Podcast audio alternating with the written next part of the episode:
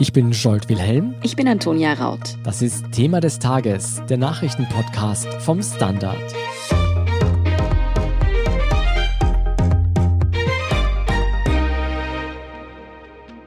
Eigentlich war die Theorie, dass das Coronavirus aus einem chinesischen Labor ausgebrochen ist, im Frühjahr 2020 schon so gut wie vom Tisch. Jetzt hat US-Präsident Joe Biden aber eine Untersuchung in Auftrag gegeben, bei der die Geheimdienste noch einmal klären sollen, ob an dieser Theorie nicht doch was dran sein könnte.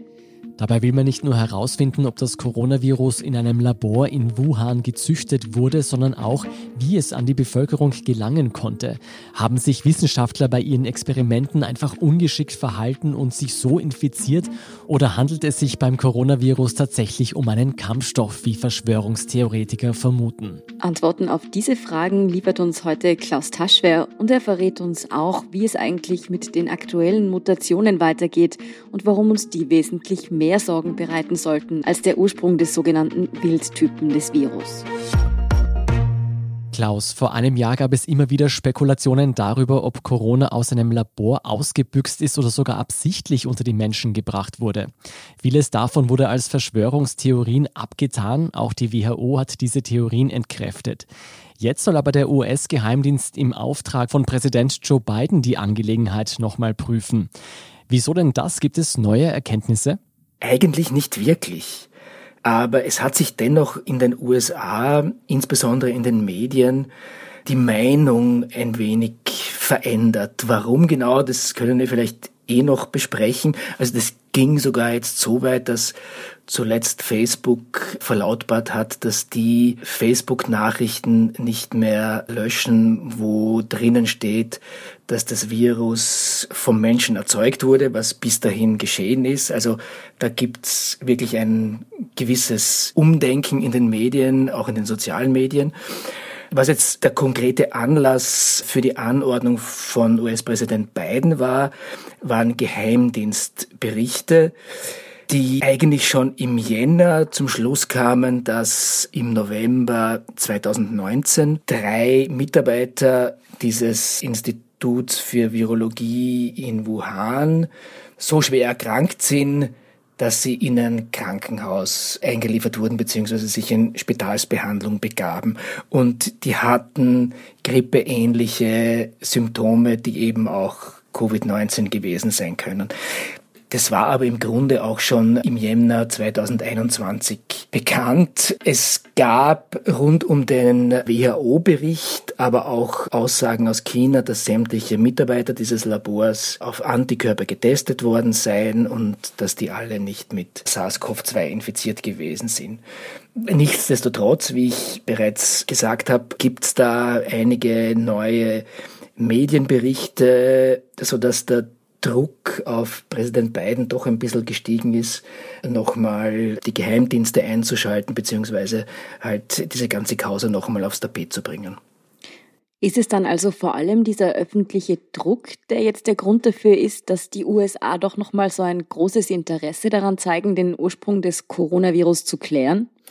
Ja, ich würde das so sehen. Es gab in den letzten Wochen einige Medienberichte, also insbesondere in der konservativen Presse beziehungsweise bei eher den Republikanern angesiedelten Fernsehsendern. Fox ist da ganz auf der Laborthese, die mehr oder weniger gute Argumente geliefert haben, warum diese Laborursprungsgeschichte nicht ganz unplausibel ist. Und ein Text, über den wir auch im Standard berichtet haben, der stammte von einem sehr erfahrenen Wissenschaftsjournalisten, einem gewissen Nicholas Wade. Und der hat noch einmal relativ überzeugend sämtliche Argumente, die dafür sprechen, zusammengefasst und unter anderem auch darüber berichtet, dass die US-amerikanischen National Institutes of Health Forschung in China mitfinanziert haben, indirekt, wo es um Forschung an Coronaviren ging. Nicht zuletzt an diesem Institute of Virology in Wuhan.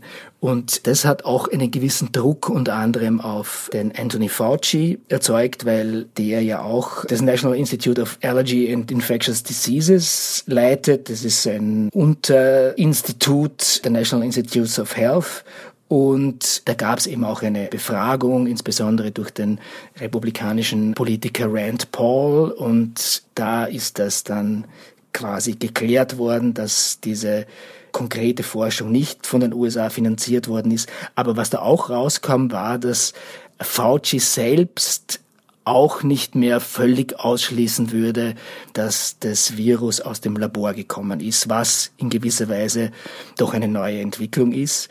Man darf auch eine Sache nicht vergessen, wenn wir jetzt noch einmal auf ganz zu Beginn der Pandemie zurückgehen, dann war es zuerst US-Präsident Trump, der da eher sozusagen in einer Verschwörungstheorie-Manier behauptet hat, dass das irgendwie biologische Kampfstoffe in China als Ursprung gewesen sein könnte.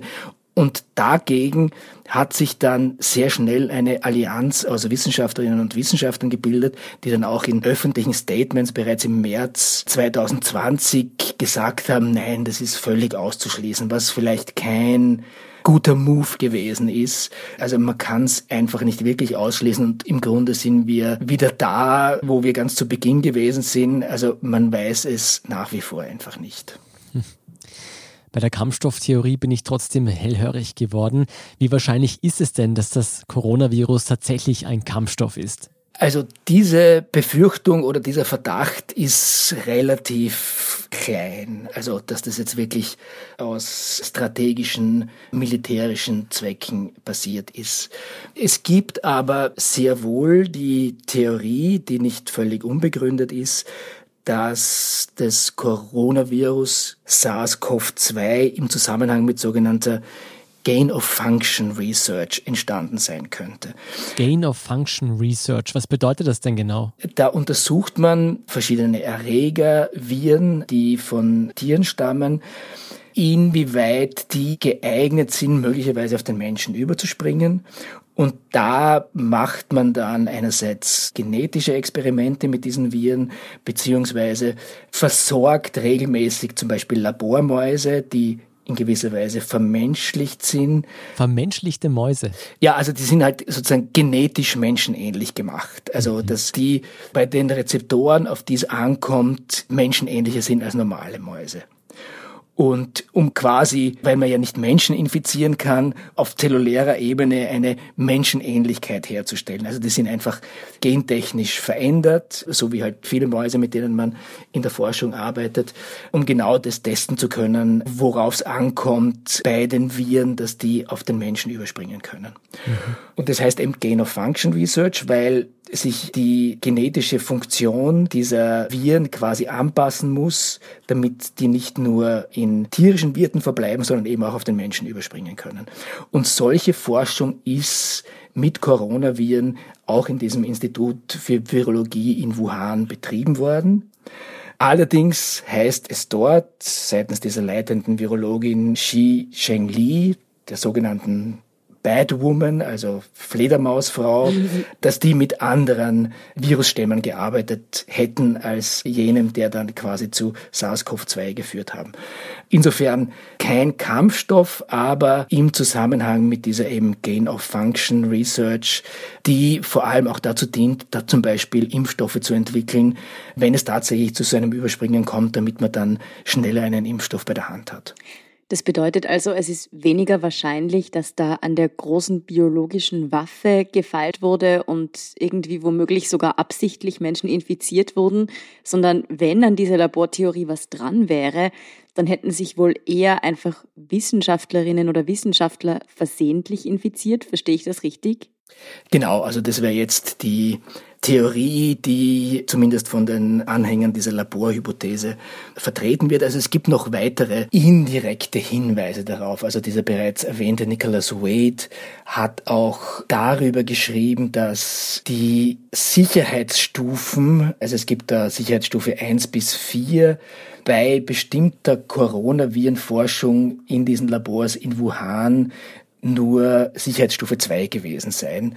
Und da ist zum Beispiel nicht besonders viel Schutzausrüstung nötig, während zum Beispiel, wenn man am Ebola-Virus forscht, dann ist immer Sicherheitsstufe 4.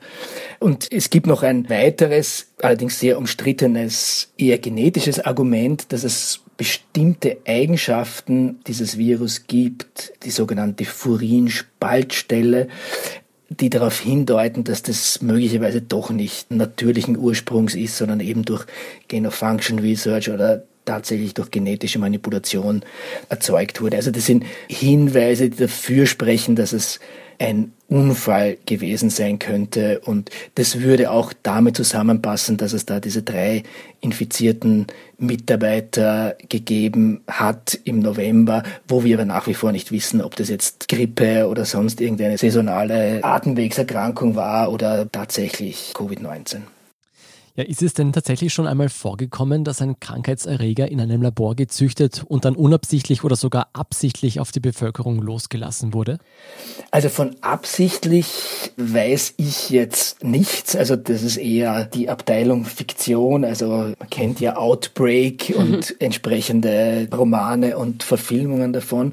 Aber es gibt und das ist ein bisschen erschreckend. Relativ viele Fälle, wo das tatsächlich passiert ist. Also es gibt einen längst vergessenen Fall aus Wien zum Beispiel, okay. aus dem Jahr 1898. Also es gab da einige Bakteriologen, die kurz davor in Indien gewesen sind, um den Pesterreger zu studieren. Und die kamen dann zurück mit einigen Ratten mit dem Pesterreger und das haben die in dem damaligen Institut für Pathologie in der Sensengasse in einem kleinen Zimmer, das war das sogenannte Pestzimmer, da hatten die die Ratten drinnen.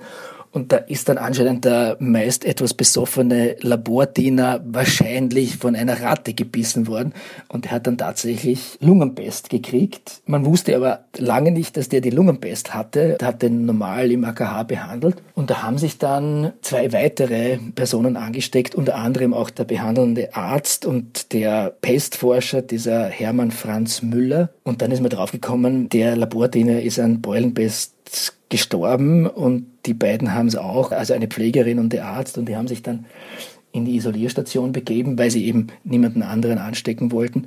Und die sind dann relativ elendiglich gestorben, aber haben damit verhindert, dass 1898 eine Beulenpest-Epidemie ausgebrochen ist.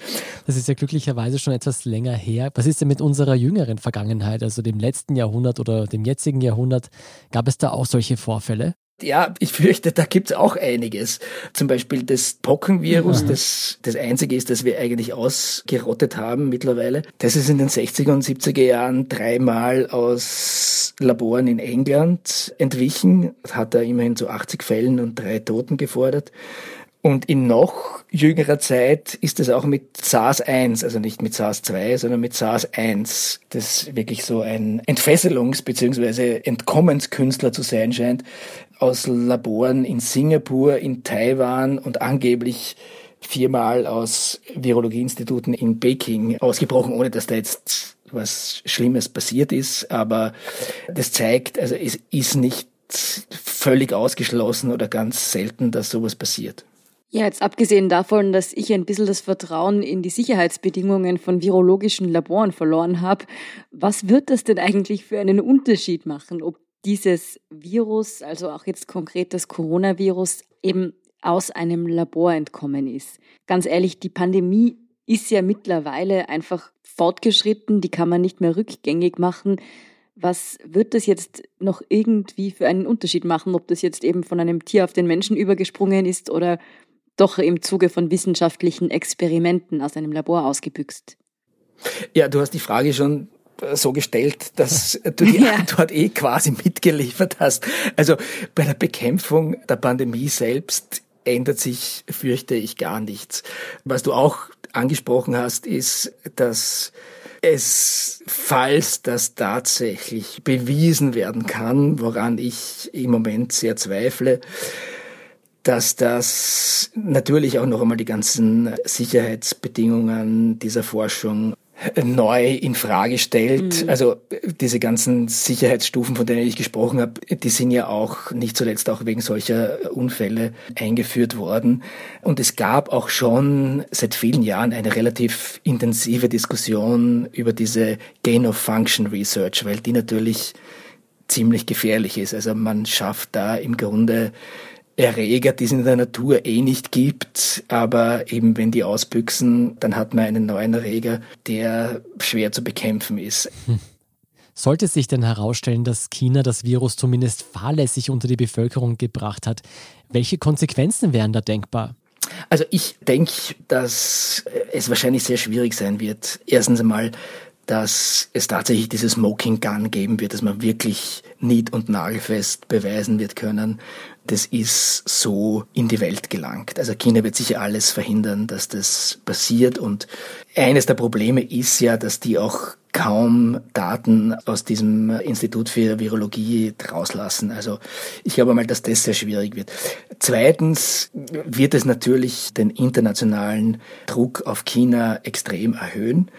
Dazu kommt aber auch noch, dass das eine sehr vehemente innenpolitische Debatte in den USA zwischen den Republikanern und Demokraten ist. Also da steht politisch relativ viel auf dem Spiel. Also Trump hatte jetzt in den letzten Tagen eh auch schon wieder behauptet, dass er natürlich recht gehabt hat, wie die neuen Entwicklungen zeigen und so weiter, was nicht stimmt.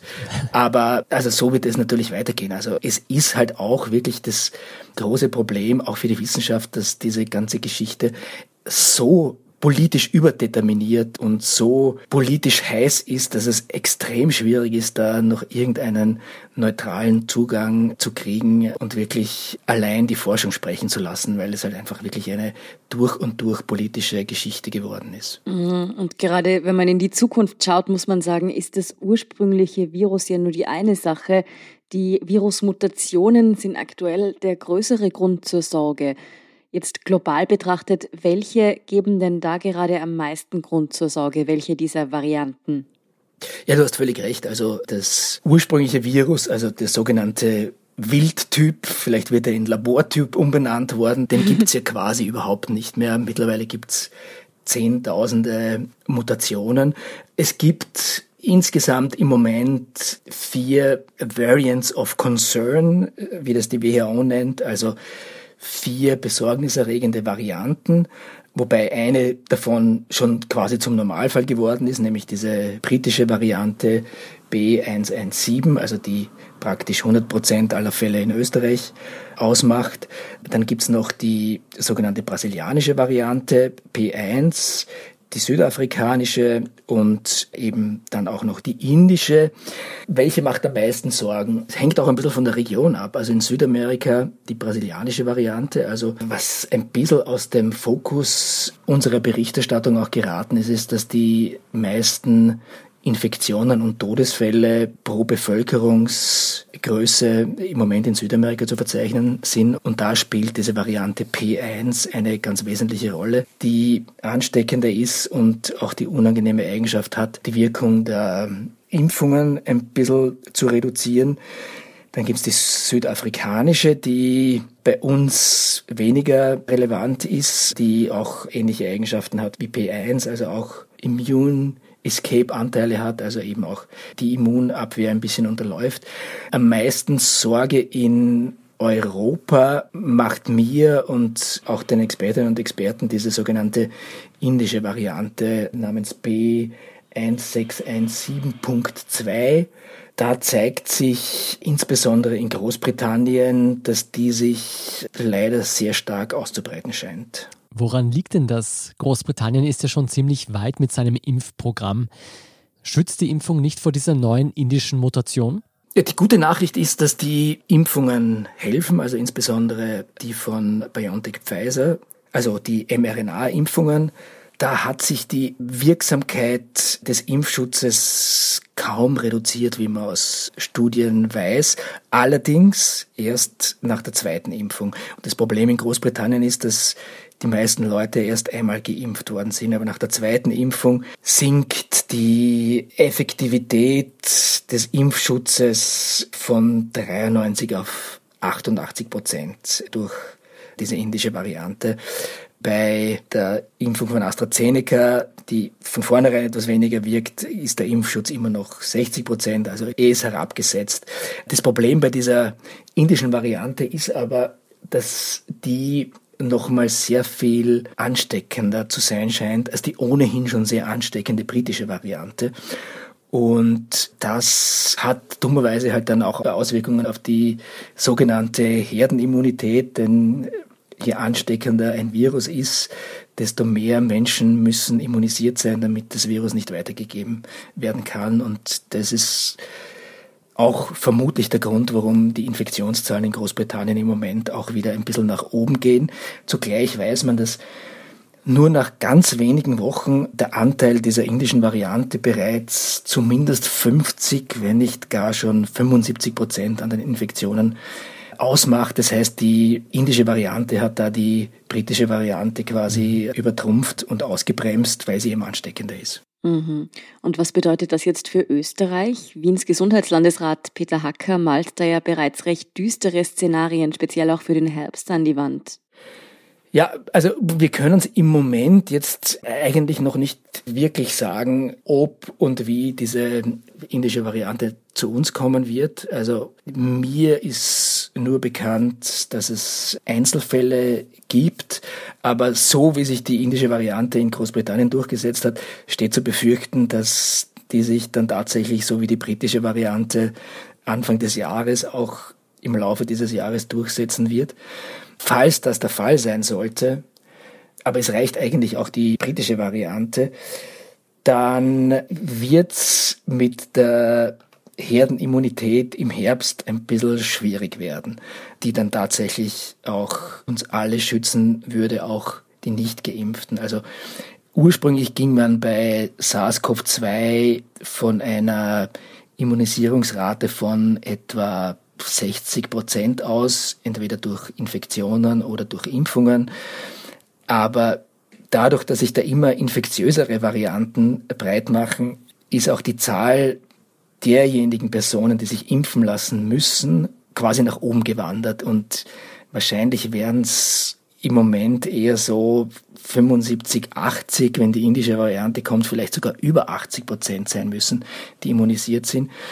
Das heißt, es gibt da Modellrechnungen, unter anderem von Thomas Cipionka vom Institut für höhere Studien in Wien, die davon ausgehen, dass es im Herbst eine weitere, wenn auch kleinere Welle geben könnte und dürfte, weil das Virus ist saisonal. Jetzt, wie gesagt, schlägt es gerade in Südamerika und in der südlichen Hemisphäre zu, wo die jetzt Herbst haben. Und im Herbst kommt es dann wieder zu uns.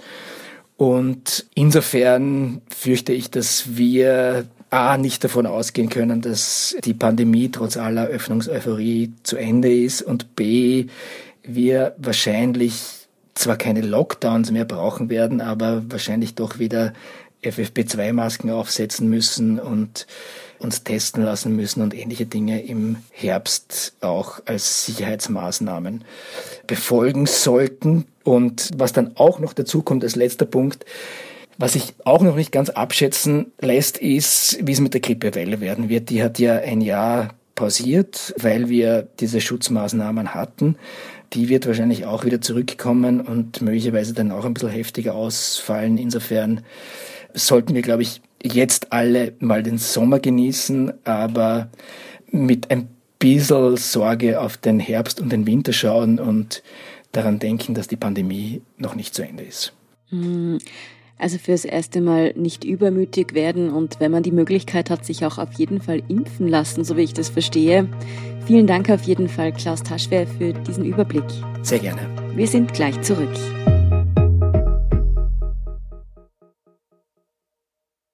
Guten Tag, mein Name ist Oskar Bonner. Wenn man in stürmischen Zeiten ein wenig ins Wanken gerät, den eigenen Weg aus den Augen und die Orientierung verliert, dann ist es sehr hilfreich, wenn man etwas hat, woran man sich anhalten kann. Der Standard, der Haltung gewidmet. Jetzt gratis testen auf Abo der Standard AT. Und hier ist, was Sie heute sonst noch wissen müssen. Erstens gute Nachrichten aus der Wirtschaft. Die Industriestaatenorganisation OECD hebt die Prognose für Österreichs diesjähriges Wirtschaftswachstum von nur einem Prozent auf 3,4 Prozent an. Grund dafür ist vor allem das Impfprogramm. Österreich ist damit allerdings kein Zugpferd im internationalen Vergleich. Hm, die US-Wirtschaft erwartet nämlich ein Wachstum von 6,9 Prozent für 2021 und die Länder der Eurozone erwarten im Schnitt ein Wachstum von 4,3 Prozent. Hier zeigt sich Österreichs Abhängigkeit vom Tourismus, der pandemiebedingt große Ausfälle verzeichnete.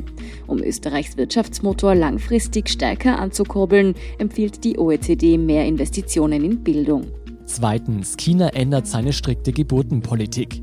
Paare dürfen künftig bis zu drei Kinder haben. Erst 2016 hatte China die jahrzehntelange Ein-Kind-Politik abgeschafft, um die Zahl der Geburten zu erhöhen. Auch soll das Renteneintrittsalter nun schrittweise angehoben werden. Hintergrund des chinesischen Sinneswandels ist die demografische Zeitbombe, die im bevölkerungsreichsten Land der Welt tickt. Die Bevölkerung veraltet zusehends, wodurch immer weniger junge Menschen die Kosten für Renten und Sozialleistungen tragen müssen. Und sollte der Trend anhalten, dürfte der zweitgrößten Volkswirtschaft der Welt ein Bevölkerungsrückgang bevorstehen. Drittens, der dänische Geheimdienst hat laut Medienberichten dem US-Geheimdienst NSA dabei geholfen, die deutsche Bundeskanzlerin Angela Merkel und andere europäische Spitzenpolitiker abzuhören. Der dänische Auslands- und Militärgeheimdienst soll es der NSA ermöglicht haben, eine geheime Abhörstation in der Nähe von Kopenhagen zu nutzen. Die dänische Regierung hat angeblich bereits eine Untersuchungskommission zur Klärung der Vorwürfe eingesetzt und die Führung des Militärgeheimdienstes suspendiert. Nicht klar ist aber, ob auch die NSA-Spionage gegen Nachbarländer Gegenstand der Untersuchungen ist. Und viertens, die Badesaison könnte für Kinder heuer gefährlicher werden als in anderen Jahren. Der Grund, mindestens zwei Jahrgänge sind durch die Corona-Pandemie um die Schulschwimmkurse umgefallen. Diesen Rückstand wird man laut den Experten vom Kuratorium für Verkehrssicherheit lange nicht aufholen können. Und auch für Eltern, die ihren Kindern Schwimmen in Eigenregie beibringen wollten, gab es ja wenig Möglichkeiten. Die Schwimmbäder waren seit Ausbruch der Pandemie weitgehend geschlossen. Nichtschwimmer gibt es übrigens in Österreich auch so schon mehr, als viele denken würden. 700.000 Menschen sind es, die laut eigenen Angaben nicht schwimmen können. Bei den unter 19-Jährigen ist es sogar mehr als ein Drittel. Ja, leider spielt das Wetter bislang auch nicht richtig mit dieses Jahr. Hm. Mehr dazu und die aktuellsten Informationen zum weiteren Weltgeschehen finden Sie wie immer auf der Standard.at. Um keine Folge von Thema des Tages zu verpassen, abonnieren Sie uns bei Apple Podcasts oder Spotify. Unterstützen können Sie uns mit einer 5-Sterne-Bewertung und vor allem indem Sie für den Standard zahlen. Alle Infos dazu finden Sie auf abo.derstandard.at. Ja, und wenn Ihnen unsere Arbeit gefällt, dann schreiben Sie uns gerne eine nette Rezension. Verbesserungsvorschläge und Themenideen schicken Sie am besten an podcast.derstandard.at. Danke für Ihre Unterstützung. Ich bin Antonia Raut. Ich bin Scholt Wilhelm. Baba und bis zum nächsten Mal.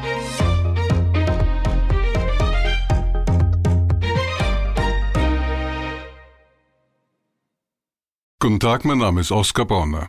Wenn man in stürmischen Zeiten ein wenig ins Wanken gerät, den eigenen Weg aus den Augen und die Orientierung verliert, dann ist es sehr hilfreich, wenn man etwas hat, woran man sich anhalten kann. Der Standard, der Haltung gewidmet. Jetzt gratis testen auf Abo der Standard.at.